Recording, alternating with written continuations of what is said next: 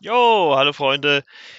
Herzlich willkommen zu einer neuen Folge Flimmerkiste mit Marco. Schön, dass ihr eingeschaltet habt. Und heute gibt's, ja, wie versprochen, den zweiten Teil der besten 100 Serien aller Zeiten des Serienmagazins äh, powered by Cinema und der TV-Spielfilm. Ja, äh, bevor sich wieder einige drüber aufregen, ich habe es ja gesagt, in Zeiten von Corona und ähm, wo auch das äh, ganze Kinoprogramm ja erstmal flöten geht, äh, muss man da was dagegen tun. Deswegen habe ich mir gedacht, machen wir das so. Und äh, nächste Woche kann ich jetzt auch schon sagen, wird es dann auch eine reguläre Episode wieder geben. Und äh, da sprechen wir vielleicht auch über ein paar Serien, über die wir, ja, äh, die ich jetzt hier auch schon erwähne. Und äh, in der letzten Episode äh, ging es ja bis Platz 51 bis Seduce. Und äh, jetzt starten wir bei Platz 50 und das ist die Serie Fleabag. Sex, Witz, Trauer, Familie, Liebe, Religion. Phoebe Waller-Bridge, Schöpferin, Autorin und Star von Fleabag würfelt eine Vielzahl an elementaren Themen zusammen und macht in nur zwei Staffeln daraus eine der treffendsten Generation- und Gesellschaftsstudien der letzten Jahre. Die Quittung, Sex Emmys, schade, dass sie aufhört, wenn es am besten ist. Ja, die Serie gibt's ähm, bei Amazon Prime. Ich habe auch beide Staffeln schon geguckt. Ist auch, muss man sagen, relativ kurz. Also ich glaube, die haben beide so um die acht Folgen oder sowas. Aber wirklich äh, richtig gut gespielt. Es ist halt, muss man sagen, sehr viel britischer Humor. Also man muss schon so ein bisschen auf diese britische Attitüde stehen, weil es ist jetzt nicht irgendwie äh, so ein, so ein, so ein Brüllerhumor. Äh, funktioniert halt oftmals auch mit so um die Ecke denken, sage ich jetzt mal. Und ähm, das Besondere bei Fleabag ist halt, dass die von Phoebe Waller-Bridge gespielte Fleabag ähm, mit dem Zuschauer agiert. Also das Durchbrechen der vierten Wand, also wie es auch schon äh, Deadpool äh, gemacht hat in Deadpool 1 und 2. Also sie spricht wirklich direkt den Zuschauer an. Ähm, in der ersten Staffel schon mega und in der zweiten Staffel sogar noch mal ein bisschen abgedrehter, würde ich sagen, weil da der Hot Priest äh, äh, dann noch zum Tragen kommt, also der heiße Priester. Und äh, das wirklich eine sehr schöne, äh, wunderbare Situation ist, die da Phoebe Waller-Bridge ähm, erzeugt. Und ähm, ja, man muss schon sagen, schade, dass nach zwei Staffeln aufgehört hat. Aber ähm, sie hat ja dann unterdessen jetzt auch bei No Time to Die äh, mit am äh, Skript gearbeitet. Also die gute Frau ist äh, gut beschäftigt, hat ja auch Killing Eve entwickelt. Also zumindest die erste Staffel. Ich glaube dann die ab der zweiten war sie dann nicht mehr mit dabei. Und äh, ja, also Daniel Craig als Bond scheint viel, sehr viel von ihr gehalten zu haben. Äh, nicht umsonst hat er ihr äh, das Drehbuch von No Time to Die ja in die Hand gegeben. Ja, wie gesagt, beide Staffeln bei Amazon Prime inbegriffen. Also wer die Prime-Mitgliedschaft äh, hat, kann die sich angucken. Ich glaube mittlerweile sogar Killing Eve auch in Prime enthalten. Da muss man halt immer mal auf dem Laufenden bleiben. Ja, es geht halt auch so ein bisschen darum, dass äh, Fleabag äh, in der ersten Staffel ihre Freundin verloren hat. Das ist Thema unter anderem. Ähm, dann auch die Beziehung zu ihrer Schwester oder zu ihrem äh, Vater spielt auch eine Rolle. Das wird alles so in der, in der Serie aufbegriffen, aber alles so in eine, würde ich mal sagen, so leicht, hm, ja, wie soll man das sagen, in so einer leicht dramatisch, als melodramatischen Art, aber halt auch mit einer Prise Humor. Also es, ist, es wird nicht gänzlich nur auf die Tränendrüse gedrückt, es wird halt immer so ein, so ein, so ein derber Gag oder so, so, so ein bisschen schwarzer Humor noch hinterhergeschoben und das finde ich eigentlich äh, an der Serie sehr, sehr unterhaltsam. So, dann geht es äh, zu einer Serie, die ich ehrlich gesagt gehört habe, schon von ihr, aber noch nie gesehen. Und das ist Boardwalk Empire. In Atlantic City steigert sich, die, steigert sich der Politiker Nucky Thompson, gespielt von Steve Buscemi, im Zuge der Prohibition von kriminell zu krimineller. Die aufwendige HBO-Produktion spielt in der Zeit der Prohibition und erweckt die gefährlichen schimmernde Welt der 20er Jahre zum Leben. Das klingt grandios, weil hier Könner am Werk waren. Erdacht wurde sie von Terence Winter, einer der Sopranos-Autoren, und Martin Scorsese äh, The Irishman produzierte und führte Regie. Ja, das hört sich ziemlich äh, gut an. Äh, Martin Scorsese ist ja bekannt für seine ähm, ja doch sehr guten Filme. Auch The Irishman ist ja auch sehr gut eigentlich oder zumindest gemischt beim Publikum angekommen. Ähm, ich denke mal, wer auf so äh, dieses Setting steht, was in der Prohibitionszeit gespielt hat, der wird mit der Serie bestimmt viel ähm, richtig machen und äh, wird auch gut äh, zur Rande stehen. Ich kann, wie gesagt, nicht allzu viel darüber sagen, weil ich die Serie nie gesehen habe. Äh, äh anders äh, ist es äh, die nächste Serie auf Platz 48 und das passt nämlich auch, weil das das Doppelte von der Zahl ist, die bei ihrem Titel steht und das ist 24. Das Konzept von 24 war 2001 vor allem eins, mutig und neu. Denn die Serie wird in Echtzeit erzählt. Protagonist und Antiterror-Spezialist Jack Bauer, gespielt von Kiefer Sutherland, hat pro 24-teiliger Staffel nur 24 Stunden, um die USA vor einer Terrorattacke zu bewahren. Klar, dass das Adrenalin der Zuschauer in unangenehme in ungeahnte Höhen stieg, doch die Serie erntete auch gedrückt für die krassen Gewalterstellungen. Äh, der Adrenalinkracher hat in Sachen Preis ordentlich abgeräumt, zum Beispiel zwei Golden Globes und 20 Emmys. Ja, ich kann mich noch gut daran erinnern, ähm, äh, ohne jetzt zu weit ausschweifen zu wollen, äh, wie das damals angefangen hat ähm, äh, mit der Serie, also 2001. Da war das ja noch nicht ganz so verbreitet mit dem Internet wie jetzt. Und ähm, da hat man in der TV-Movie irgendwann mal, ich glaube, das müsste dann 2.2 gewesen sein, äh, da hat TV-Movie damit angefangen. Ich weiß gar nicht, ob sie das äh, heutzutage äh, mittlerweile auch noch machen, äh, DVDs reinzutun. Und da war ein Film drauf und oftmals äh, eine Episode aus irgendeiner Serie. Muss nicht immer die neueste gewesen sein, waren auch manchmal ältere Serien. Aber es war immer so eine, so eine Bonus-Episode drauf halt. Und äh, ich kann mich noch erinnern, wie ich die ähm, gesehen habe, wo dann, ich weiß gar nicht mehr, mit Sicherheit habe ich den Film auch irgendwo daheim liegen, wo die Folge mit drauf ist. Auf jeden Fall war da eine Folge äh, 24 mit drauf von der ersten Staffel und dachte, Mensch, da musst du mal reingucken. Und äh, habe ich mir dann auch angeguckt und war auch irgendwie sofort geflasht. Also, wie gesagt, 2001 war dieses Echtzeitkonzept übelst neu. Ähm, es sind ja dann auch etliche Staffeln gefolgt. Ich hab, bin, glaube ich, bei der vierten, dann dritten, vierten bin ich dann erstmal ausgestiegen. Äh, muss ich, glaube ich, demnächst vielleicht dann mal nachholen aber Kiefer Sutherland äh, als Jack Bauer, äh, ich glaube, das ist seine Rolle, mit der äh, in seiner Karriere in Verbindung gebracht wird. Und ja, das, das ist einfach äh, toll. Ne? Ist natürlich, wenn man sie jetzt nachholt, äh, viel Holz, was man hat. Ne? Also äh, acht volle Staffeln mit 24 Folgen und dann gab es ja noch die neunte Staffel, die ja dann in zwölf Folgen erzählt wird. Was ich durchaus hätte auch glaube ich, äh, weiter gerne gesehen, weil man da die Story ein bisschen gestrafft hat und nicht viele, äh, nicht so viele Filler-Episoden hatte, wie man es halt ähm, bei äh, 24 bei den ersten acht Staffeln gemacht hat, weil es da wirklich Folgen gab, die ja so ein bisschen Leerlauf hatten. Ähm, das Besondere an der äh, Serie war natürlich dieses Splitscreen. Also man hat dann, die Uhr ist äh, wirklich gelaufen und man hat dann quasi in Splitscreen bis zu vier verschiedene Bilder gesehen, also bis zu vier verschiedene Handlungsstränge, die ähm, parallel gelaufen sind. Und ähm, also zumindest die erste Staffel war eine Bombe, ist auch mit einem großen Knall zu Ende gegangen. Und ich, auch die zweite war noch okay, weil da auch der Antagonist der ersten Staffel äh, noch eine große Rolle spielte.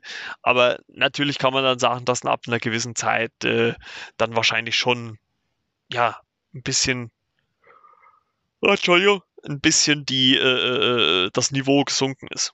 Aber für ja, Action-Fans, äh, äh, Agenten-Fans auf jeden Fall einen Blick wert. Und ich glaube, gibt es mittlerweile auch relativ günstig im äh, Komplettpaket, äh, relativ günstig zu kaufen.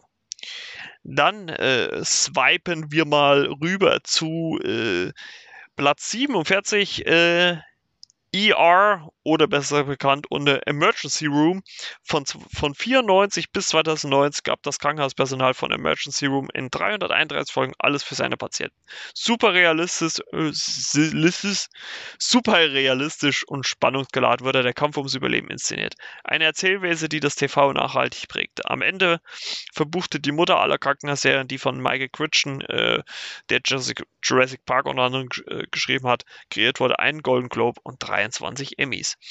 Ja, und unter anderem äh, George Clooney hat auch ähm, seine, ich glaube, seine Karriere richtig gepusht. Also der ist richtig groß geworden durch die Serie. Und ich weiß noch, ich habe damals, als sie bei äh, ProSieben lief, immer mal reingeguckt. War jetzt allerdings nie so meins. Also es ist genauso wie, wie äh, Grey's Anatomy. Das ist jetzt nicht so ähm, das, was mich so ohne Ende äh, triggert. Und ähm,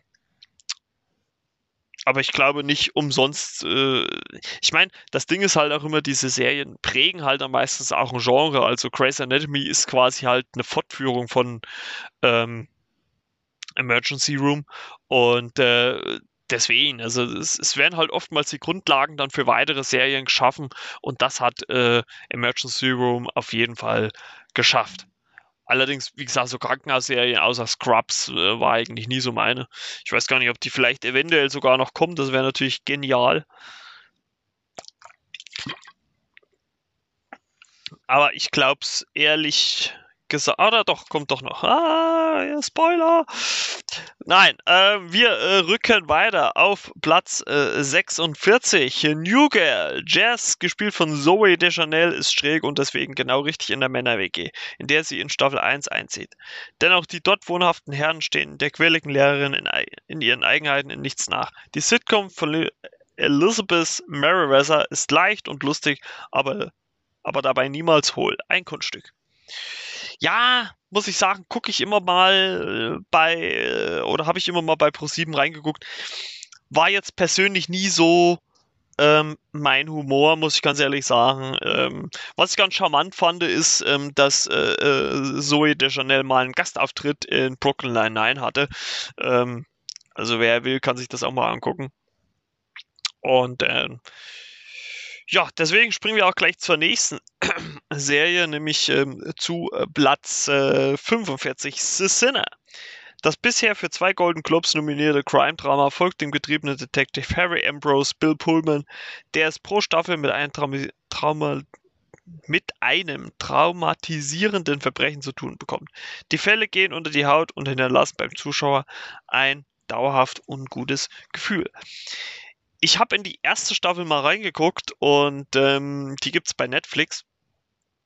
Und ich war eigentlich überrascht, weil eigentlich ja Jessica Biel die Hauptrolle spielt und dann doch ab irgendeinem Punkt die Serie sich dreht und auf den Charakter von äh, Bill Pullman schwenkt. Damit hatte ich nicht gerechnet. Das haben auch die, fand ich die Trailer und so weiter nicht suggeriert.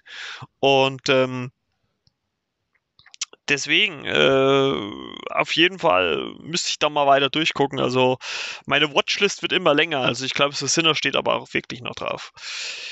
Ja, ähm, dann kommen wir zu einer Serie, die ich, wo ich eigentlich auch nichts großartig drüber sagen kann. Und ähm, das ist auf Platz 44 Boston Legal äh, entstanden als Ableger von Practice. Die Anwälte zählt die sarkastische Justizsatire mit ihrem ernsten Untertönen zu den Highlights im Genre der Winkeladvokaten. Sie überzeugt durch intelligente Drehbücher, messerscharfe Dialoge und das großartige Zusammenspiel der Charaktere, allen voran James Spader. Ah, ich muss sagen, so Anwaltsserien sind halt absolut nicht meins, deswegen hat mich das auch nie so ähm, interessiert, aber so wie die Kollegen hier schreiben, scheint es ja dann doch äh, eine relativ gute Art zu haben. Jo, dann kommen wir zu einer recht alten Serie und das ist auf Platz äh, 43 mit Schirm, Charme und Melone. Genau 161 Mal gegen Patrick McNee als Geheimagent John Steed auf Gangsterjagd. Doch ihre enorme Popularität verdankt die Krimiserie allein jenen Episoden, in denen Diane Rick als Emma Peel an seiner Seite ermittelte. Britisches Understatement, schwarzer Humor und die versponnen, teils surreal anmutenden Geschichten waren das Markenzeichen der Serie aus den 60er Jahren. Muss ich ehrlicherweise zugeben, habe ich, äh, die lief mal zeitweise auf ähm, Kabel 1, Hashtag Werbung, und es gibt ja, es gab ja dann nochmal mit Ralph Fiennes, äh, ich weiß gar nicht, wie die weibliche wie der weibliche Gegenpart war, gab es ja nochmal ähm, so eine, so eine, so eine Filmversoftung quasi. Und die hat mich dann doch ein bisschen angestarrt, mal das Original zu gucken. Und das finde ich schon sehr charmant. Also für die damalige Zeit, für die 60er Jahre, ähm, durchaus, äh, ja, sehr interessant. Also kann man schon mal reingucken. Jo, wir springen äh, zu Platz 42 und das ist, glaube ich, eine der Serien, die äh, ja von vielen Menschen da draußen die Kindheit geprägt haben. Und das ist ALF, besser, bekannt als ALF. Äh, für die, die nicht wissen, für, das für was da steht, außerirdische Lebensform. Hahaha, ich lache mich tot. So mancher Zuschauer zitierte das Anarcho-Alien, bürgerlich Gordon Shumray genannt, nachdem es 1986 im TV-Bruch gelandet war. Neben dem Haus der Familie Tenner zerlegte der knuddelige Fliegel von da an auch das Spießertum.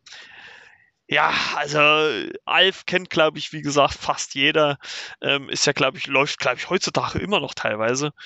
Ähm, ja, und das, das, das äh, war halt einfach auch so eine Serie, die einen durch die Kindheit begleitet hat. Ne? Also neben MacGyver, neben A-Team war die auf jeden Fall mit dabei und wie er dann immer versucht hat, irgendwie Katzen zu fressen und sowas. Und wirklich so, so suffisant und schnippisch ähm, die Kommentare äh, gegenüber Willy Tenner ablasst. Äh, wirklich herzallerliebst und äh, zu Recht in äh, dieser ja, Reihenfolge der oder in dieser Auflistung der 100 besten Serien. Dann äh, kommen wir zu äh, Platz 41 und das ist die Serie Shameless. Dysfunktional ist gar kein Ausdruck für die Familie Gallagher. Und Alkoholiker Frank, gespielt von William H. Macy, als alleinziehenden Vater zu bezeichnen, eine Übertreibung. Stattdessen hält das älteste Kind Fiona Emmy Rossum ihre fünf Geschwister über Wasser. In bald zehn Staffeln wird ihr Leben ausgebreitet. Unbedingt weiter so. Ja, da hat mich äh, da letzt schon mal äh, ein Kumpel von mir drauf aufmerksam gemacht. Die äh, es auch alle bei ähm, Amazon Prime, sind die alle inbegriffen. Ähm, kann man sich auf jeden Fall mal angucken. Ähm, müsste ich jetzt äh, mal intensiv durchgucken, um da äh, eine aussagekräftige Diagnose zu machen. Ja, dann äh, kommen wir zu Platz 40 und das kann ich relativ schnell abhaken, weil das äh, eine Serie ist, die äh, demnächst Thema sein wird und das ist die Serie Ozark.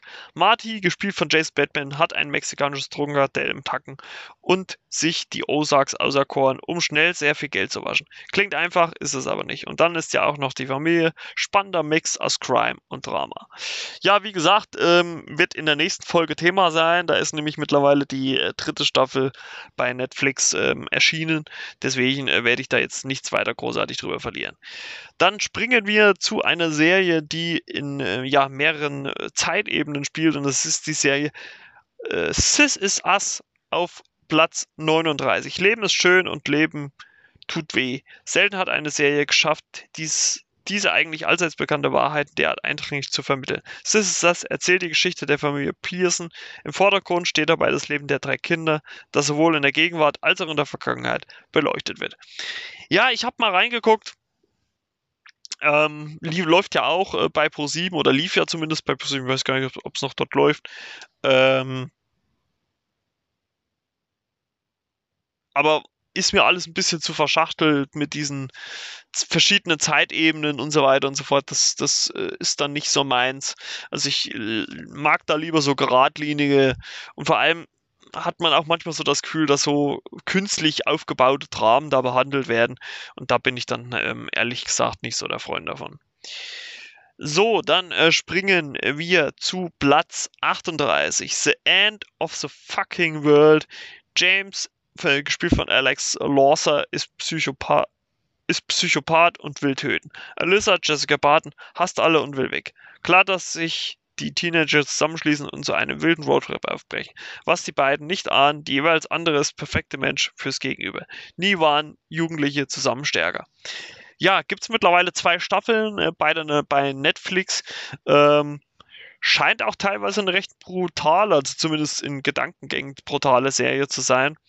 Ähm, weil es gab schon Auszüge, wo man gedacht hat, nur okay, und dann äh, stellen die sich äh, die Protagonisten das nur vor, ist auf jeden Fall schon auf meiner Watchlist. Äh, Nicht nur, äh, weil I'm Not Okay With This äh, unter anderem auch von den Schöpfern von äh, The End of the Fucking World ist. Also ist genau mein Geschmack und ich hoffe natürlich auch, dass The End of the Fucking World weitergeht. Ich habe es jetzt ehrlich gesagt noch nichts gehört. Ähm, dann geht es ähm, zu Platz 37. Das ist die Serie Homeland. Carrie Matheson, gespielt von Claire Danes, hat eine Biopa bipolare Störung und ist getrieben vom Kampf gegen den Terror. Ihre Krankheit sorgt im Laufe der Zeit für jede Menge Dramatik. Schließlich stellt sich immer wieder die Frage, ist der Terror echt oder existiert er nur in ihrem Kopf? Auch wenn die Serie zeitweise schwächelt, erklärt Danes liefert allzeit eine glänzende Performance ab. Ja, scheint sich auch so ähnlich wie ähm, Kiefer Sutherland mit 24 mit so einer Serie oder mit, die, mit dieser Serie ein, ein Denkmal gesetzt zu haben. Ähm, ich habe in die erste Staffel mal reingeguckt. Ist natürlich auch ein bisschen so das Problem, dass man dann nicht weiß, ähm, dass es auch immer schwierig ist, dann wieder neue Sachen zu bringen ähm, und ich glaube, das ist auch so ein bisschen das Problem äh, der Serie. Ne? Also die fangen natürlich stark an, ganz klar, aber man muss natürlich auch sehen, dass man dann irgendwie auch neuen Twist äh, mit reinbringt. So, dann äh, kommen wir zu einer weiteren Serie, die auf Netflix läuft und das ist äh, so OA auf 36. Ein kreatives Meisterwerk mit einer unglaublichen Story. Perry Johnson, äh, gespielt von Britt Marling, bezeichnet sich selbst als OA. Original Angel und will Dimensionen sprengen. Ihr zur Seite stehen eine Reihe treuer Verbündeter. Das von seinen Schöpfern Britt Marling und Cell Batmangali auf fünf Staffeln angelegte Mystery-Format schafft es gerade mal auf zwei. Schade, denn selten hat, ein, hat man in der Streaming- und TV eine mutigere Serie gesehen. Hört sich echt sehr interessant an. Also die scheinen dann so in die Richtung vielleicht von Westworld zu gehen oder sowas. Und ja, muss man wirklich mal, mal reingucken. Dann äh, kommen wir zu einer Serie, von der ich auch schon sehr viel Gutes äh, gehört habe. Und das ist auf äh, Platz 35 Sharp Objects. Die strebsame Journalistin Camille, äh, gespielt von Amy Adams, will in ihrer Heimatstadt über den Mord an zwei Mädchen berichten. Schnell wird die labile Reporterin von den Geistern der Vergangenheit eingeholt. Träumerische Bilder lassen Camilles Zerrissenheit und die kühle Hitze der Südstaaten hochleben. Ist, ähm, glaube ich, auch nur eine Miniserie, also glaube ich acht Folgen oder sowas, sechs oder acht Folgen. Ähm, soll aber schon wirklich sehr, sehr gut sein. Also habe ich schon in vielen anderen Podcasts gehört, die über die Serie ähm, ja nur gut, Gutes zu berichten hatten. Und ähm, ja, auch ein Blick wert, würde ich mal behaupten. Ach, und dann kommen wir zu einer Serie auf Platz 34, die auch meine Kindheit ein Stück weit geprägt hat. Und das ist Buffy im Bande der Dämonen. Buffy, gespielt von Sarah Michelle Geller, legt sich nicht nur mit einer ganzen Reihe von Dämonen und Vampiren an, sondern bewies dabei auch, Frauen können zuschlagen. Und nebenbei Nichtigkeiten wie das Erwachsenwerden stemmen. Vollkommen zu Recht ist Joss Weddens Serie heute Kult. Und das ist sie, glaube ich, wirklich. Also Sarah Michelle Geller, erstens mal fand ich sie damals übelst schnuckelig, äh, war ja auch eine total süße, ist ja heute immer noch eine sehr attraktive Frau. Ähm, Habe ich damals auch täglich, also ich glaube, die kam auch einmal die Woche oder zweimal die Woche, einmal in der Woche und dann, glaube ich, am Wochenende die Wiederholung geguckt. Und ähm, irgendwann ist ja auch das Spin-off äh, Angel, Jäger der Finsternis, ähm, mit äh, David Boreanas draußen entstanden. Und ähm, auf jeden Fall äh, ist das Ganze einen Blick wert. Ja, und irgendwie scheint sich da jetzt hier Pro7 eingekauft zu haben, denn auf Platz 33 kommt eine nächste Serie, die auch lange Zeit oder eigentlich, glaube ich, ausschließlich bei Pro7 lief. Akte X oder die X-Files. Die FBI-Agenten Fox Mulder, äh, gespielt von David Duchovny und Dana Scully, Gillian Anderson, waren das perfekte TV-Duo. Gott sei Dank hatte man elf Staffeln Zeit, ihre Chemie zu bestaunen und sich nebenbei in der einen oder anderen Verschwörungstheorie zu verlieren. Ja, nicht nur elf Staffeln, sondern auch zwei Kinofilme hatte man dafür Zeit. Und äh, ja, das ist äh, Wahnsinn. Ne? Also ist äh, Wahnsinn, äh, was äh, da abgeht. Ich kann mich noch an den Kettenraucher erinnern und so weiter. Also da gab es wirklich äh, tolle Geschichten, die damals gelaufen sind und ähm, auf jeden Fall ein Blick wert. Und obwohl die neueren Staffeln, habe ich gehört, nicht mehr ganz so an den Charme der alten herangekommen sind. Dann äh, kommen äh, wir zu äh, Platz 32 äh, und das ist, in äh, ist The Killing. In Seattle klären die Detectives Sarah Linton, Mirali Enos und Stephen Holder Joey Kinnaman in vier Staffeln Mordfälle auf. Wie so oft im Crime Crime Metier kommen auch hier die beiden Protagonisten mit reichlich seelischem Gepäck daher. Nicht nur aus diesem Grund wird die Aktion der dänischen Serie vor Bürüttelsen, so wahnsinnig be be bedrückend. Mireille Enos und Jones sind das Herz dieser Serie und liefern eine eindrucksvolle Leistung. Ja, nie gesehen, aber scheint das so ein klassisches, ja, Kopffrau oder Kopfmann-Frau äh, zu sein. Kann ich ehrlich gesagt gar nicht ähm, allzu viel dazu sagen. Jo, äh, das Büro vom furchtbaren Büroalltag kann man nie genug haben. Und so ist es auch der ist auch die US-Version von The Office ein echter Genuss. Steve Carell, der Michael Scott und damit den Chef gibt, ist im Vergleich zu Jerry's und äh, Herbst der sympathische Vorgesetzte, schockiert aber auch mit dummem, peinlichem Verhalten. Ein großer Spaß, vor allem für alle, die arbeiten. Highlight Staffel 1, Episode 6. Ja, ähm, ja, quasi einfach nur das äh, Stromberg, also das Original, wo Stromberg halt abgekupfert worden ist. Ähm, kann man, denke ich mal, dicke auch mal gucken. Und Steve Carroll ist, glaube ich, auch eine sehr äh, lohnende Alternative. Ja, dann kommt zu einer Serie, äh, wo Philipp, äh, der ja hoffentlich bald mal Gast in diesem Podcast wieder mal ist, äh, die Philipp sehr, sehr gerne guckt und das ist die Serie Sons of Anarchy. Äh, Sopranos auf Motorrädern. Das komplexe und lose auf William Shakespeares Tragödie Hamlet basierende Rockerdrama um eine Biker-Gang, die sich mit dunklen Geschäften über Wasser hält, strotzt nur so vor intelligenten Dialogen und nuancierten Figuren. Macht Hauptdarsteller Charlie Hanman, Hannem zum Star und ist inzwischen ein echtes Matzi für alle Bengel. Ja. Rocker, Drama, Gewalt. Ja, auf Platz 30. Dann äh, kommen wir zu äh, Platz äh, 29. Six Feet Under. Alan Ball verquickt in seiner Saga über eine Bestatterfamilie Handlungsstränge mit Diskursen über Rassendiskriminierung, Homosexualität und andere gesellschaftliche Themen. Gleichzeitig dringt er tief in die Seele einer seiner Figuren ein, indem er deren Einsamkeit und Ängste auf aufrichterartige Weise in hochemotionale Bilder verkleidet. Stromberg ähm, ist dann auf Platz 28. Die Comedy übersetzt das UK Originals Office ins Deutsche. Aus Ricky Gervais wird Christoph Meyer Herbst als schleimiger, Schämchef, äh, als schleimiger Schämchef Bernd Stromberg und aus der Papierfabrik die Capital-Versicherung in fünf Staffeln und einem Kinofilm ging es im gewohnten dokumentarischen Stil ans Eingemachte. Humor, der an die Grenze des Aushaltbaren geht. Ja, aber glaube ich auch so eine Rolle, die äh, Christoph Maria Herbst in neue Sphären äh, gebeamt hat. Habe ich immer mal geguckt. Ich sag mal, ist für mich so ein, so ein Zwischendurch-Ding. Und ähm, kann man auf jeden Fall mal gelegentlich äh, mal schauen, sage ich jetzt mal. Ne? Das auf jeden Fall. Jo, äh, dann äh, kommen wir zu äh, Narcos auf Platz 27. Äh, die Netflix-Serie folgt dem kolumbianischen Kokaingeschäft, während sich die ersten beiden Staffeln auf Drogenkönig Pablo Escobar konzentrieren, rückt in Staffel 3 das Kali-Kartell in den Mittelpunkt. Irre spannend und wahnsinnig gespielt. Ja, wie gesagt, ist alles bei Netflix verfügbar. Bin ich ehrlich gesagt auch noch nicht dazu gekommen, das zu gucken. Weil mich das ähm, auch ehrlich gesagt so ohne Ende auch noch nicht äh, interessiert. Und äh, ja.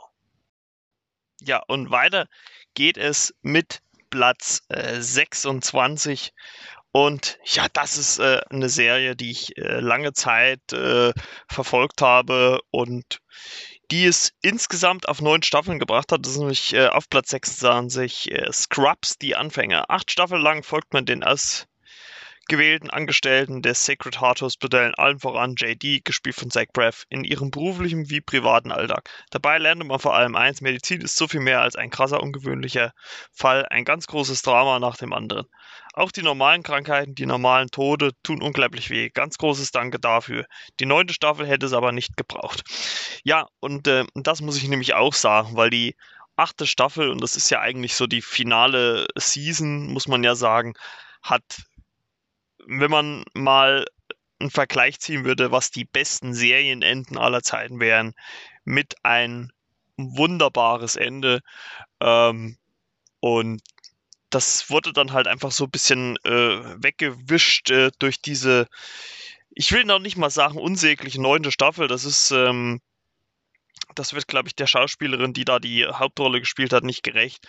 Aber es war halt einfach das Gleiche nochmal aus der Sicht einer äh, weiblichen Person und ähm, man hätte es einfach mit, ach, man hätte es ja anders nennen können, ne? Und aber man wollte halt unbedingt äh, es, äh, irgendwie noch Leute aus der aus den aus der Hauptserie zurückholen, was man auch gemacht hat. Ähm, aber es hätte es äh, wirklich nicht gebraucht, muss ich wirklich sagen. Ähm, aber acht Staffeln lang war das wirklich eine total wunderbare Sache, gucke ich mir heute immer noch an. Und ähm, ja, ist einfach auch gut für nebenbei. Ne? Also, äh, wenn man dann immer so die Gedankengänge von JD verfolgt, ähm, das ist schon sehr, sehr äh, schön. So, dann kommen wir mal ähm, zu einer deutschen Serie auf Platz 25, die ich leider Gottes auch noch nicht gesehen habe. Ähm, und das ist äh, der Tatortreiniger. Äh, gespielt von Piane Mädel, hat die Ruhe weg und das Putzzeug bereit. Meine Arbeit fängt da an, wo andere sich vor Entsetzen übergeben, sagt der norddeutsche Sympathieträger. Grandios gespielt von Piane Mädel. Gänzlich unaufgeregt. Als Tatortreiniger trifft er in sieben Staffeln und 31 Episoden auf eine Vielzahl an Charakteren und beweist von Folge zu Folge, einen Shoddy braucht jeder in sein Leben. Habe ich ähm, gehört, ich glaube, Jane Mädel hat ja äh, auch bei Stromberg mitgespielt und ähm, das ist halt auch wo seine äh, Rolle geworden hier mit äh, der Tortautreiniger. Habe ich aber ehrlich gesagt bis jetzt auch noch nicht gesehen. Ist allerdings, glaube ich, auf der ähm, Mediathek, auf der AD Mediathek, glaube ich, verfügbar. Kann man sich da, glaube ich, ähm, anschauen, wenn mich nicht alles täuscht. Ja, dann kommen wir, glaube ich, ähm, ohne ähm, das ähm, irgendwie abwertend äh, klingen lassen zu wollen, äh, zu einer Serie, die wahrscheinlich eher so der weiblichen äh, Zuschauerschaft äh, gewidmet ist. Und das ist Gilmore Girls. Mutter Lorelei, äh, gespielt von Lauren Graham, und Tochter Rory von äh, Alexis Bladel äh, gespielt, liefern sich in sieben Staffeln lang ein aberwitzig schnelles Wortgefecht, gespickt mit vielen popkulturellen Referenzen. Die Serie von Amy Sherman Palladino zeichnet ein ganz besonderes Porträt einer Mutter-Tochter-Beziehung, das selbst zur Popkultur wurde. Ähm, ja, es gab ja äh, diese sieben Staffeln an sich und dann hat ja Netflix ähm, nochmal quasi so eine Miniserie, wo man quasi, glaube ich, vier Folgen gemacht hat. Äh, Frühling, Sommer, Herbst und Winter. Und äh, wo es dann nochmal so ein kleines Revival dieser doch sehr, sehr beliebten Serie gab. Ähm, wie gesagt, nie gesehen, äh, vielleicht mal so zwischendrin beim Durchzeppen früher mal. Ähm, mittlerweile gucke ich ja kaum noch äh, lineares Fernsehen. Und ähm, aber ich denke mal, für für manche, die sich äh, für sowas interessieren, ähm, ist das natürlich was wert. Ich meine, nicht umsonst steht die hier auf Platz äh, 24. Dann kommen wir zu einer Serie, die ich wirklich sehr, sehr gerne nachholen will, weil die auch sehr hochkarätig besetzt ist. Und das ist auf Platz 23 Westworld. Wer Bock hat, einmal alles rauszulassen, ist im Roboter-Freizeitpark Westworld genau richtig. Wer darauf gar keinen Bock hat, die Roboter eigentlich drauf programmiert, alles mit sich machen zu lassen, wendet sich das Blatt. Geniale Science-Fiction-Serie aus dem Hause HBO mit einem Star mit Staraufgebot unter anderem von Anthony Hopkins. Ja, da kommt jetzt äh, 2020 oder ist sogar schon draußen. Ich muss jetzt nochmal genau gucken. Äh, die dritte Staffel schon draußen. Hört sich wirklich sehr, sehr gut an, kommt auch immer wieder in anderen äh, Podcasts äh, zu, zu Wort, die ähm, sich um ja so beste Serien und sowas drehen. Und ähm, ja, deswegen auf jeden Fall ein, ein Blick wert und ich glaube, die werde ich auf jeden Fall mal nachholen. Und dann wird es mit Sicherheit auch, werde ich auch mal eine extra Episode dazu machen. Jo, äh, dann äh, springen wir zu Platz 22 und das ist die Serie Downton Abbey. Im Zentrum des britischen Hits von Julian Fellows steht das herrschaftliche Anwesen Downton Abbey. Dabei steht sowohl das Ober- als auch das Untergeschoss im Fokus. Die Serie lässt die Nostalgie hochleben, versäumt es aber auch nicht, auch ernste Themen anzusprechen und verliert nie die Menschlichkeit der Figuren aus den Augen gibt es, glaube ich, mittlerweile auch sogar ein äh, Kinofilm. Es ist, glaube ich, sogar auch schon ein zweiter im Gespräch zumindest. Ähm, ja, muss ich sagen, diese, diese britische Zeit, das interessiert mich eigentlich so nicht so. Ähm, das so diese Adelzeit, das ist für mich zu, äh, zu trocken. Aber ich glaube, es gibt viele, äh, ja, viele Fans der Serie und auch mit Sicherheit auch zu Recht, weil qualitativ, äh, ich habe schon mal einen Trailer davon gesehen oder auch den Trailer zum ähm, Kinofilm, sieht das sehr, sehr hochwertig aus. Ja, auf Platz 21 äh, kommen wir zu einer Serie, wo ich nicht genau so weiß, was ich von ihr halten soll. Also ich habe mir eine Staffel davon geholt und fand die ehrlich gesagt nicht so gut. Ähm, und das ist die Serie Sherlock. Ähm, treffen sich ein hochfunktionaler Soziopath und ein Arzt. Wird daraus das coolste Ermittler-Duo der Geschichte. Benedict Cumberbatch als Sherlock Holmes und Martin Freeman als Dr. John Watson gelangt durch die moderne BBC-Adaption der berühmten Geschichte von Sir Arthur Conan Doyle der internationale Durchbruch. Das mag sein, aber ich muss sagen, mir hat die Interpretation, die da gespielt worden ist, also zumindest die Staffel, die ich gesehen habe, nicht so zugesagt. Ich fand das sehr trocken, mm, auch ein bisschen vielleicht langweilig erzählt, will ich vielleicht mal sagen obwohl das natürlich auch ein gutes Production Value und alles war und, und äh, Benedict Cumberbatch mag ich ja eigentlich auch als Schauspieler. Ähm, er spielt ja hier Doctor Strange in, in ähm, MCU, also Marvel Cinematic Universe und äh, Martin Freeman ist ja auch äh, dort mit drin. Der hat ja in Black Panther noch eine Rolle gespielt. Aber muss ich ganz ehrlich sagen, war jetzt nicht so meins. Ähm, deswegen, also äh, es gibt, glaube ich, mittlerweile vier Staffeln. Äh, aber das ist dadurch, dass das ja auch zwei mittlerweile Hochkaräter sind, wird es da wahrscheinlich auch lange dauern, bis da nochmal, wenn überhaupt, ähm, eine Fortsetzung kommt. Ja, und äh, dann kommen wir zu einer Serie, die ich sehr, sehr toll finde, muss ich sagen, äh, wo ich es aber bis jetzt auch noch nicht geschafft habe, alles nachzugucken. Also die letzte Staffel, da habe ich auch eine, eine äh, Folge im, äh, im Podcast hier gemacht, also da könnt ihr gerne mal reinhören. Das ist nämlich Black Mirror, es müsste auch so ziemlich am Anfang wackeln. Nee, das war, glaube ich, sogar die erste Episode, die ich gemacht habe zu Black Mirror. Ähm, ja, auf Platz 20 Black Mirror, schöne neue Welt und schlimmer Albtraum zugleich. Die, die von Charlie Brooker erschaffene Sci-Fi-Serie zeigt in jeder Folge eine andere Zukunftsvision, in der die Technologie der größte Freund oder der ärgste Feind des Menschen ist. Kaum ein anderes Format springt so gekonnt zwischen den Genres und überrascht immer wieder aufs Neue ja, das äh, Interessante ja daran ist, es sind ja immer so, so Mini-Staffeln, muss man sagen. Ich glaube, die äh, letzte waren auch nur drei Folgen oder sowas, aber dann die Folgen halt auch immer über eine Stunde. Und die fand ich aber sehr gut, muss ich sagen. Also da gab es drei schöne Folgen. Eine auch zum anderen, äh, zum Beispiel mit äh, Miley Cyrus, ähm, die ich sehr gut fand.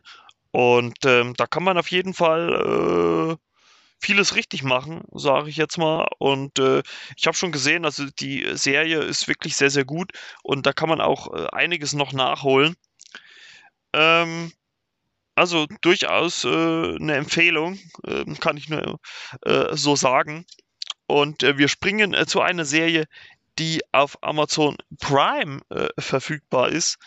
Und ähm, das ist die das ist die Serie The Marvelous Mrs. Maisel. Äh, auf Platz 19. Ihr Ehemann betrügt und verlässt sie und Miriam Mitch Maisel, äh, gespielt von Rachel Brosnahan, merkt durch Zufall, sie ist für die Bühne gemacht. Als Stand-Up-Comedian. Die Serie, die von Gilmore Girls Schöpferin Amy Sherman Palladino stammt, feiert die Extrovertiertheit und die Frauen auf eine Art, die nicht vergleichbar ist. Ähm, wie gesagt, ist bei Amazon Prime verfügbar, kann man sich da angucken. Ähm, sieht sehr spaßig aus, hat auch so, äh, ich glaube, so 50er, 60er Jahres-Setting oder sowas. Also durchaus auch mal im Blick wert. Ähm, ich, ich meine, das ist halt auch das Problem heutzutage oder mittlerweile, dass es halt einfach schwierig ist, alles das zu sehen. Und äh, gerade weil halt auch Netflix jede Woche neue Serien rausbringt, ist das immer ähm, nicht so einfach, sage ich jetzt mal so. Und äh, deswegen muss man das alles, äh, aber hört sich sehr gut an. Also, äh, aber man muss das, glaube ich, auch von Anfang an verfolgen, um äh, da dran äh, zu bleiben. So, dann kommen wir zu Platz 18. Ist auch bei Netflix, glaube ich, jetzt äh, teilweise zu sehen. Ich bin mir gar nicht so sicher. Doch, ich glaube, äh, nee, bei äh, Amazon Prime. Äh, The Handmaid's Tale. Das Leben für Frauen ist im christlich-fundamentalistischen Gelied die Reiz Hölle, denn je nach Sündenstand und Fruchtbarkeit gibt es nur drei mögliche Rollen. Dienerin, Magd oder Ehefrau. Das schlimmste Los haben die Mägde gezogen, denn die werden zeremoniell vergewaltigt, um fürs Land zu gebären. Die Serie basiert auf Margaret Atwoods gleichnamigen Roman und beschreibt ein immer aktuelles Thema, die Selbstbestimmung der Frau. Ja, äh, Hauptdarstellerin ist ja unter anderem äh, Elizabeth Moss. Die äh, hat ja jetzt in Der Unsichtbare zum Beispiel mitgespielt. Und ähm, ich glaube, das ist auch eine Serie, die ich mal äh, gerne wirklich nachholen wollte oder, oder ja, mal reingucken wollte, wie die so ist, weil die eigentlich auch von vielen, äh, muss ich sagen, sehr, sehr abgefeiert wird. Und ähm, ja, also da bin ich mal gespannt, äh, ob man, äh, ob man mal dafür Zeit findet, die irgendwann mal äh, nachzuholen. Auf Platz 17, äh, auch eine Serie, die ich ehrlich gesagt auch noch nicht gesehen habe. Auch sorry, auch wenn ich das so oft sagen muss, aber ähm, ja, man soll ja ehrlich sein. Ne? Und das ist The Crown. Von November 1947 an folgt die Netflix-Serie dem Leben von Königin Elisabeth II.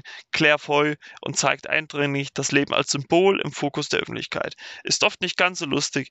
Die außergewöhnliche Leistung des perfekt gewählten Casts macht die Serie zu einer Meisterleistung.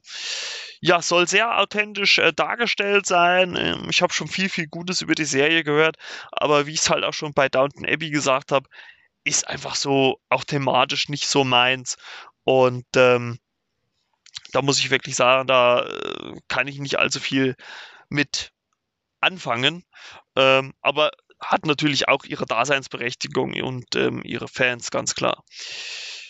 Ja, und dann kommen wir, glaube ich, zu einem Serie, die, glaube ich, keiner aus äh, unserer Generation ähm, vermissen möchte oder vermisst oder nicht kennt. Und ja, das ist auf Platz 16 die Simpsons. Fernsehen ohne die Simpsons kaum vorstellbar. Seit 1989 läuft die von Matt Groening kreierte Zeichentrickserie. Ein Ende ist nicht in Sicht, zum Glück. Schließlich liefern die Geschichten rund um die gelbe Chaos von grandiosem Witz und hintersinniger Kultur- und Gesellschaftskritik. Ja, äh, ist ja jetzt äh, exklusiv, äh, außer natürlich bei ProSieben natürlich noch, äh, bei Disney Plus verfügbar. Da kann man über 30 Staffeln schauen. Ähm, ich muss sagen, so die letzten Jahre habe ich äh, nicht mehr so in die Simpsons reingeguckt, weil ich halt auch vom ähm, linearen Fernsehen äh, weggekommen bin und äh, mehr halt äh, zum Streaming gekommen bin. Äh, ja, ist halt einfach so, so ein Daily Driver, ne, den man halt jeden Tag mal gucken kann. Ähm, ich glaube, haben so ein bisschen ihren Biss verloren, aber ich glaube, auch nach 30 Staffeln ist es halt auch schwierig, immer wieder was Neues zu machen. Und äh, aber natürlich ohne Frage mit, mit einer der besten Serien und äh, auch die lief in meiner Kindheit hoch und runter. Also es ist ja, äh, ich glaube bei Pro7 ist das ja ein Dauerprogramm und äh, wie gesagt, wenn ihr ähm, das Disney Plus Abo habt, äh, könnt ihr 30 Staffeln gucken. Ähm, ja, also mehr als genug äh, vorhanden, sage ich jetzt mal. Ja, dann kommen wir, äh, nähern wir uns langsam mal der Top 10 und wir kommen jetzt erstmal zu Platz 15. Raumschiff Enterprise unter dem Kommando des legendären Captains James T. Kirk, gespielt von William Shatner, erforscht die Enterprise in den späten 1960er neue Welten, neues Leben und neue Zivilisation. Dabei scheut sich die Sci-Fi-Serie nicht, politische Themen wie Rassismus, Bürgerrechte und den Kalten Krieg anzusprechen. Ähm, war, glaube ich, auch so eine Serie, wenn ich so an meine Kindheit oder meinen Jugendjahren zurückdenke, die auch so im Nachmittagsprogramm lief, bei, meistens bei Sat 1. Ähm,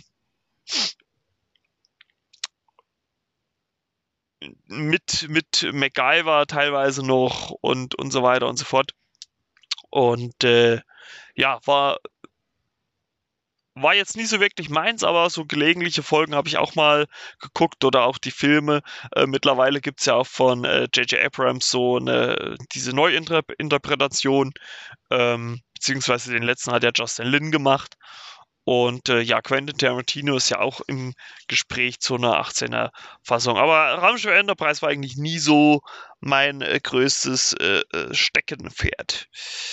Ja, und ähm, dann kommen wir zu einer Serie, ähm, ich glaube, die oder durch die Netflix sehr groß geworden ist, nicht nur in Amerika, sondern auch in äh, Deutschland und der Welt. Und das ist House of Cards. Das war, glaube ich, so das erste Aushängeschild von Netflix. Äh, auf Platz 14 Frank, äh, gespielt von Kevin Spacey und Claire Underwood. Robin Wright übertreffen sich sechs Staffeln lang in Grausamkeiten und ihrer Macht nach Gier. Der Polit-Thriller, bei dem David Fincher als Produzent mitwirkte, war die erste eigenproduzierte Netflix-Serie und schlug ein wie eine Bombe. Ja, nie gesehen, muss ich ganz ehrlich sagen, aber natürlich groß gefeiert und ähm, ja, auf jeden Fall äh, ein, ein, tolles Ding, äh, toll abgefeiert worden, äh, hat natürlich dann auch durch den Skandal, äh, Skandal, Skandal um Ke ähm, Kevin Spacey natürlich dann auch ein bisschen gelitten. Ähm, das wurde dann zu, zum Ende hin natürlich alles ein bisschen schwerer. Ähm, so aber trotzdem natürlich eine herausragende Serie und, und äh, wie gesagt, die, die Netflix extrem gute, ja, wie soll man da sagen, äh, Downloadzahlen äh, geschenkt hat.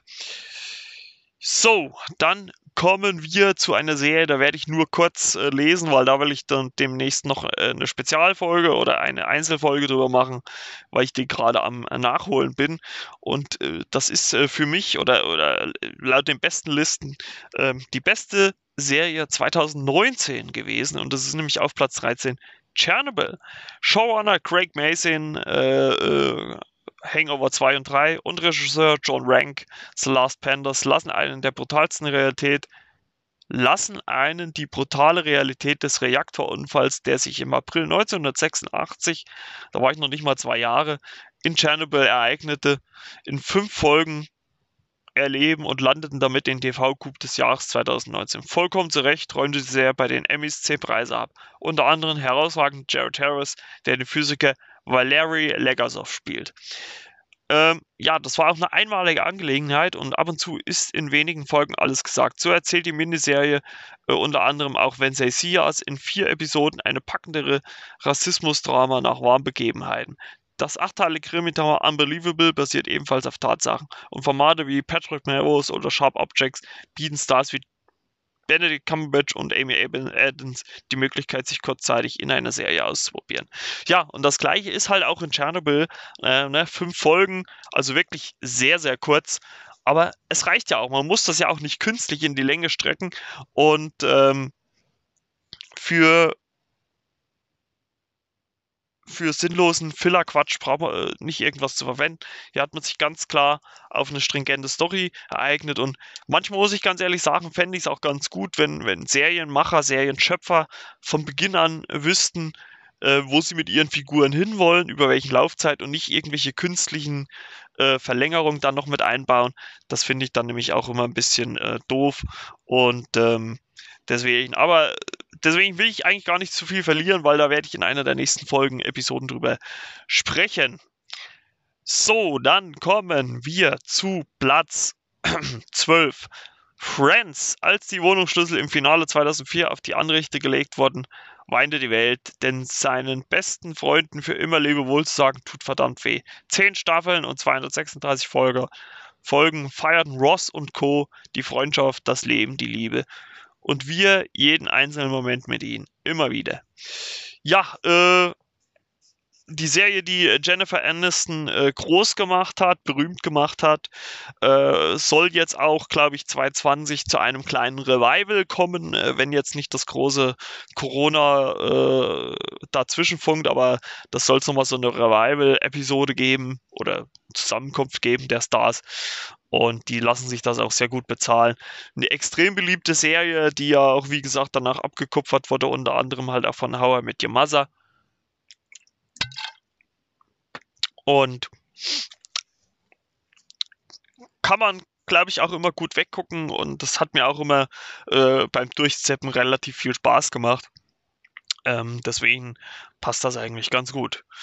So, dann kommen wir zu Platz 11. Modern Family, ein Hoch auf Patchwork-Familien, ein Hoch auf das Chaos. Äh, die erfolgreiche Mockumentary 22 Emmys beweist, Familie ist, was man daraus macht. Und das ist in diesem Fall brüllend komisch. 2009 gestartet, ging im September in den USA die elfte und letzte Staffel des Sitcom an den Start. Ja, äh, ist ja mit äh, Ed O'Neill, den kennt man ja als eine schrecklich nette Familie. Warum die Serie eigentlich nicht hier drin, verstehe ich gar nicht. und ähm, ja, habe ich auch nie eine Folge gesehen. Äh, aber denke ich mal, nicht umsonst mit 22 Emmys über, überschüttet äh, worden. Ähm, deswegen äh, würde ich mal behaupten, durchaus äh, eine Empfehlung wert. Und ähm, ja, jetzt auf äh, jetzt die Top 10. Und ähm, auf Platz 10 kommen wir zu einer Serie, die ich, äh, über die ich, glaube ich, letztens in einer der letzten Episoden auch schon gesprochen habe. Also hört da gerne rein, wenn ihr mögt. Und das ist Big Little Lies auf Platz 10. Im malerischen Monterey drückt die schöne, drückt der schöne Schein, aber fünf Frauen halten zusammen. Wenn Schauspiel Legenden Meryl Streep zusagt, hat das seinen Grund. Staffel 1 war ein Gesamtkunstwerk mit starker Story und noch stärkerem Cast. Staffel 2 ist das geblieben und das ist nicht nur wegen Meryl Streep. Ja, wie gesagt, die erste Staffel habe ich gesehen. Da ging es ja um äh, einen äh, Todesfall. Ähm, und man hat dann quasi in Rückblicken gesehen oder in Rückblenden gesehen, wie es dann dazu kam. Und ähm, Staffel 2 hole ich vielleicht demnächst mal nach. Jo, dann äh, zünden wir mal relativ fix zu Platz 9 und das ist Orange is the New Black.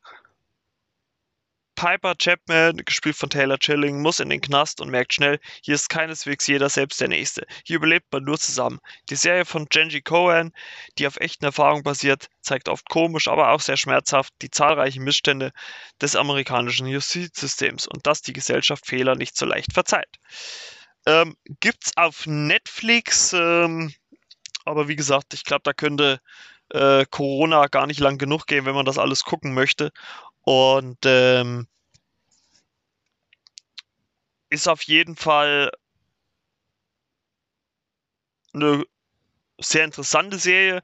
Äh, Ruby Rose ist ja auch dazu, daraus so ein bisschen berühmt geworden, bekannt geworden. Die ja spielt äh, ja jetzt zum Beispiel auch Batgirl. Und ähm, ja, könnte man auch mal reingucken. Ähm, äh, mal schauen, wenn man mal irgendwann die Zeit dazu findet. So, dann kommen wir zu Platz 8. Und das ist auch, würde ich mal sagen, erstmal, also, das ist, glaube ich, die Serie schlechthin, warum ich mir Netflix geholt habe. Und das ist Stranger Things. Die Welt steht Kopf in der fiktiven US-Kleinstadt Hawkins in den 80ern. Denn eine Handvoll Kinder und Erwachsene bekommen es mit dem Upside Down zu tun. Eine übernatürlichen Parallelwelt voller fieser Monster. Die Netflix-Serie der Duffer-Brüder bietet die perfekte Mischung aus kindlichen Power, buntem 80er-Feeling, spannender Monsterjagd und Charakterschauspiel. Allen voran war Winona Ryder, der mit ihrer Rolle ein Comeback gelang. Ja, äh, die äh, hat ja äh, die, oder sie spielte die Mutter von Will und da ist ja mittlerweile die äh, dritte Staffel erschienen äh, letztes Jahr. Ähm, ich denke mal, die vierte wird dann wahrscheinlich entweder Ende diesen Jahres oder wahrscheinlich dann durch Corona vielleicht auch erst nächstes Jahr kommen. Schauen wir mal. Ähm, gedreht wurde ja schon mal, also es gibt ja auch ein, so, so, so ein Teaser-Video von, von Netflix. Äh, kann gerne noch ein bisschen weitergehen. Also ich würde sagen, noch so zwei Staffeln bis zur fünften würde ich das gerne noch mal sehen. Es sind ja auch immer nur acht Folgen, also die zweite Staffel, äh, wo es eine neunte Folge gibt, die ich aber ehrlich gesagt auch total überflüssig fand, weil das ja ähm, von äh, Millie Bobby Brown, äh, die gespielte Elfie, einfach mal so eine Solo-Episode war, die irgendwie gar nicht in das ganze System der Serie reingepasst hat. Also irgendwie hatte man, hatte man so das Gefühl, dass äh, in dieser Staffel, als ob man sich das so irgendwie vertraglich hat zusichern lassen, äh, ja, äh, ich hätte jetzt mal gerne eine Solo-Folge, wo ich nur im Mittelpunkt stehe und ähm, keiner meiner Kollegen. Und äh, es ist halt einfach auch gerade so das Zusammenspiel dieser jungen Figuren, äh, gerade in der ersten Staffel und auch in der zweiten, äh, was so spaßig macht. Ne? In der dritten merkt man dann schon, dass sie alle ziemlich gewachsen sind und alle ziemlich älter werden. Ähm, deswegen vermute ich mal, dass die vierte oder aller spätestens ähm, die fünfte Staffel äh, dann mit Sicherheit auch die letzte sein wird. Also man hat das ja, glaube ich, auch auf vier, fünf Staffeln ausgelegt. Äh, Gerüchten zufolge ist es ja vielleicht sogar so, dass man die vierte Staffel teilt, dass man da quasi zwei Teile macht. So ähnlich wie man es halt auch ähm, bei Haus des Geldes macht, äh, dass man dann vielleicht, was weiß ich, fünf, fünf Folgen macht oder sowas oder vier, vier, ne, und die vielleicht dann ein bisschen länger oder so. Mal gucken. So, dann kommen wir zu Platz 7 und äh, mir fällt gerade auf, wenn ich so weiter gucke, aber naja, das kann ich dann auch noch sagen. Äh, das sind alles Serien, die ich noch nie gesehen habe. Also vielleicht mal eine Folge oder so, aber naja, schade. Uh, auf jeden Fall, Platz 7, Madman. Don Draper, gespielt von John Hamm, hat viele Probleme und großes Talent als Werber und Frauenheld. Der charismatische Alkoholiker steht im Fokus des Dramas rund um jene Welt, die in den 60ern das Geld bedeutete. Die Werbebranche. Die Serie wurde von den Kritikern gefeiert und kassierte unter anderem 16 Emmys und 5 Golden Globes. Ja, nie gesehen. Äh, hat aber halt auch wirklich ein großes äh, Prestige, ähm, redet man viel Positives drüber und, und, und wirklich viele der äh, Serien da draußen, ähm, äh, Serienpodcasts da draußen, äh, also professionellen, schwärmen eigentlich von dieser Serie. Also so schlecht kann die da nicht sein und das äh, trifft ja auch auf die nächste zu und das ist The Wire. Nie wurde das Thema Drogen im TV klüger behandelt, denn Wire hat verstanden, dass es sich um ein gesellschaftliches Problem handelt und das hat viele Facetten. Vom Zuschauer erfordert dies volle Aufmerksamkeit, sonst verliert man sich in der komplexen Handlung. Müsste ich mal echt in Erfahrung bringen, wo man die gucken kann, ob die äh, eventuell bei äh, Netflix oder so zu sehen ist oder bei Amazon. Hört sich auf jeden Fall sehr, sehr interessant an. Ähm, ja. Mal gucken. Aber wie gesagt, wenn es auch, vor allem wenn es auch sinnig ist und nicht nur so plump, äh, bin ich da ja, bin ich da ja gern dafür. Und äh, da kann man da auf jeden Fall auch mal rein swipen. So, dann kommen wir zu Platz 5 und da muss ich ehrlicherweise zugeben, dass ich gelegentlich, als die Serie ähm, damals auf Pro7 lief, auch immer mal reingeschaut habe. Und das ist die Serie Sex and the City. 1980, äh, 1998 ging ein Ruck durchs TV-Programm. Denn vier Frauen hatten das, hatten was zu sagen über Sex. Abseits der damals revolutionären Thematik geht es in der Kultserie um Beziehungen zu Partnern, zu Freunden, zu sich selbst. Dabei glänzt die auf Candice Bushnells Buch beruhende Serie mit treffsicheren Analysen und unvergleichlichen Outfits. Ja, muss ich, wie gesagt, muss ich ganz ehrlich sagen, habe ich auch immer reingeguckt. Ich fand die äh, Charaktere eigentlich sehr sympathisch und die haben mir eigentlich sehr gefallen. Deswegen habe ich da eigentlich auch immer gerne reinge reingelunzt und ähm, muss auch sagen, als die äh, Kinofilme dann mal im Fernsehen liefen, habe ich dann halt auch mal den ein oder anderen Blick riskiert. Jo, und äh, dann kommen wir zu einer Serie, die ich weiß gar nicht, wann zu Ende gegangen ist, ich glaube 2018 oder sowas.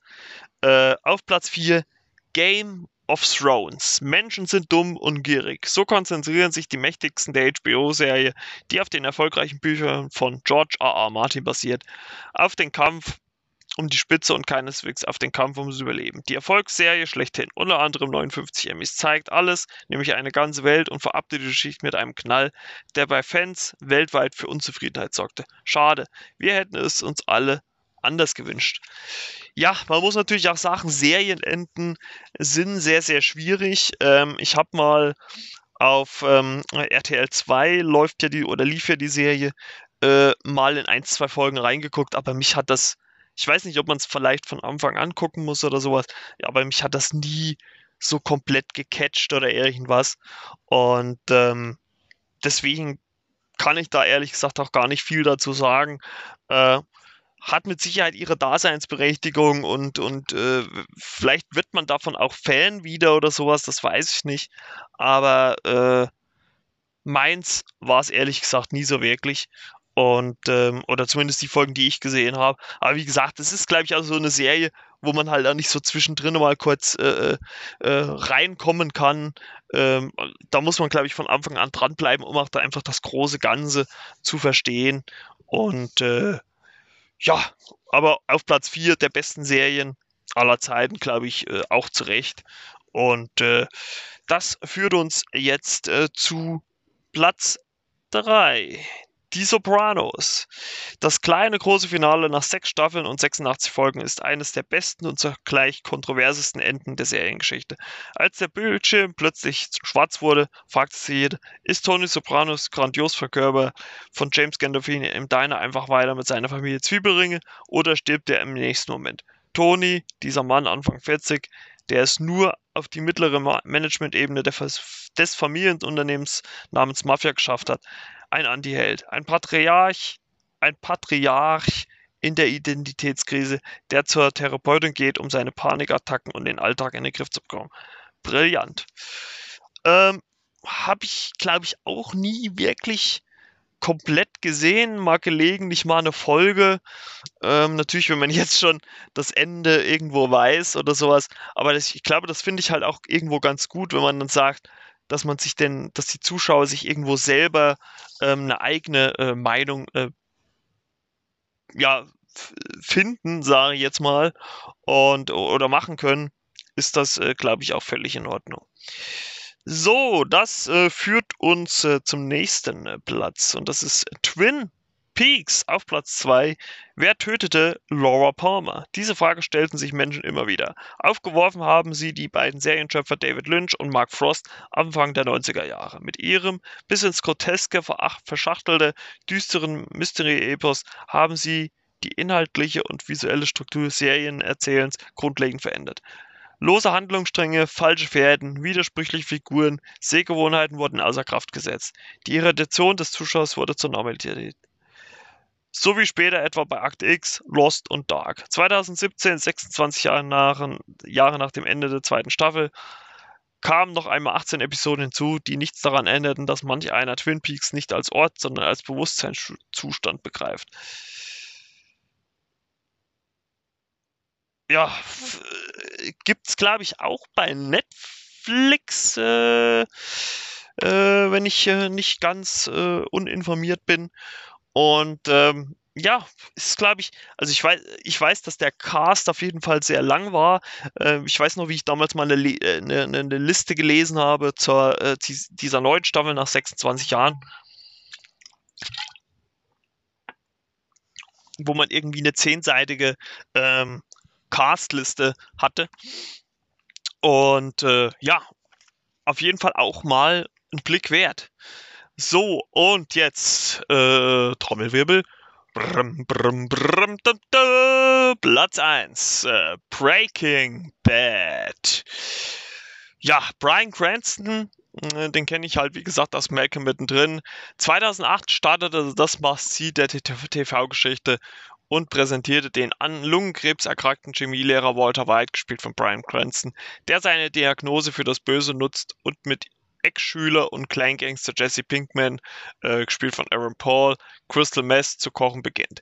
Denn die Familie will denn die Familie will der aus dem Leben scheidende Lehrer unbedingt versorgt wissen. Was folgte, war eine extreme und grandios gespielte Verwandlung. In fünf Staffeln wird aus dem langweiligen Walter ein bitterböser Drogendealer und aus der Not eine Tugend. Ich mochte es, ich war gut darin und ich war wirklich, ich war lebendig lässt White aka Heisenberg im Laufe des Thrillers verlauten und macht deutlich, Menschen und Moral sind nicht einfach. Eine Wahrheit, welche die komplexe Serie von Vince Gilligan meisterhaft einfängt und sich so als unterhaltsamen Charakter- und Gesellschaftsstudie empfiehlt, die darüber hinaus eine große Bandbreite an Emotionen zeigt und im Zuschauer hervorbringt. Sechs Jahre nach dem Finale hat sich der Hype zu Recht noch immer nicht gelegt. Seit dem 11. Oktober 2019 läuft das Spin-off El Camino, ein Breaking Bad Film, auf Netflix.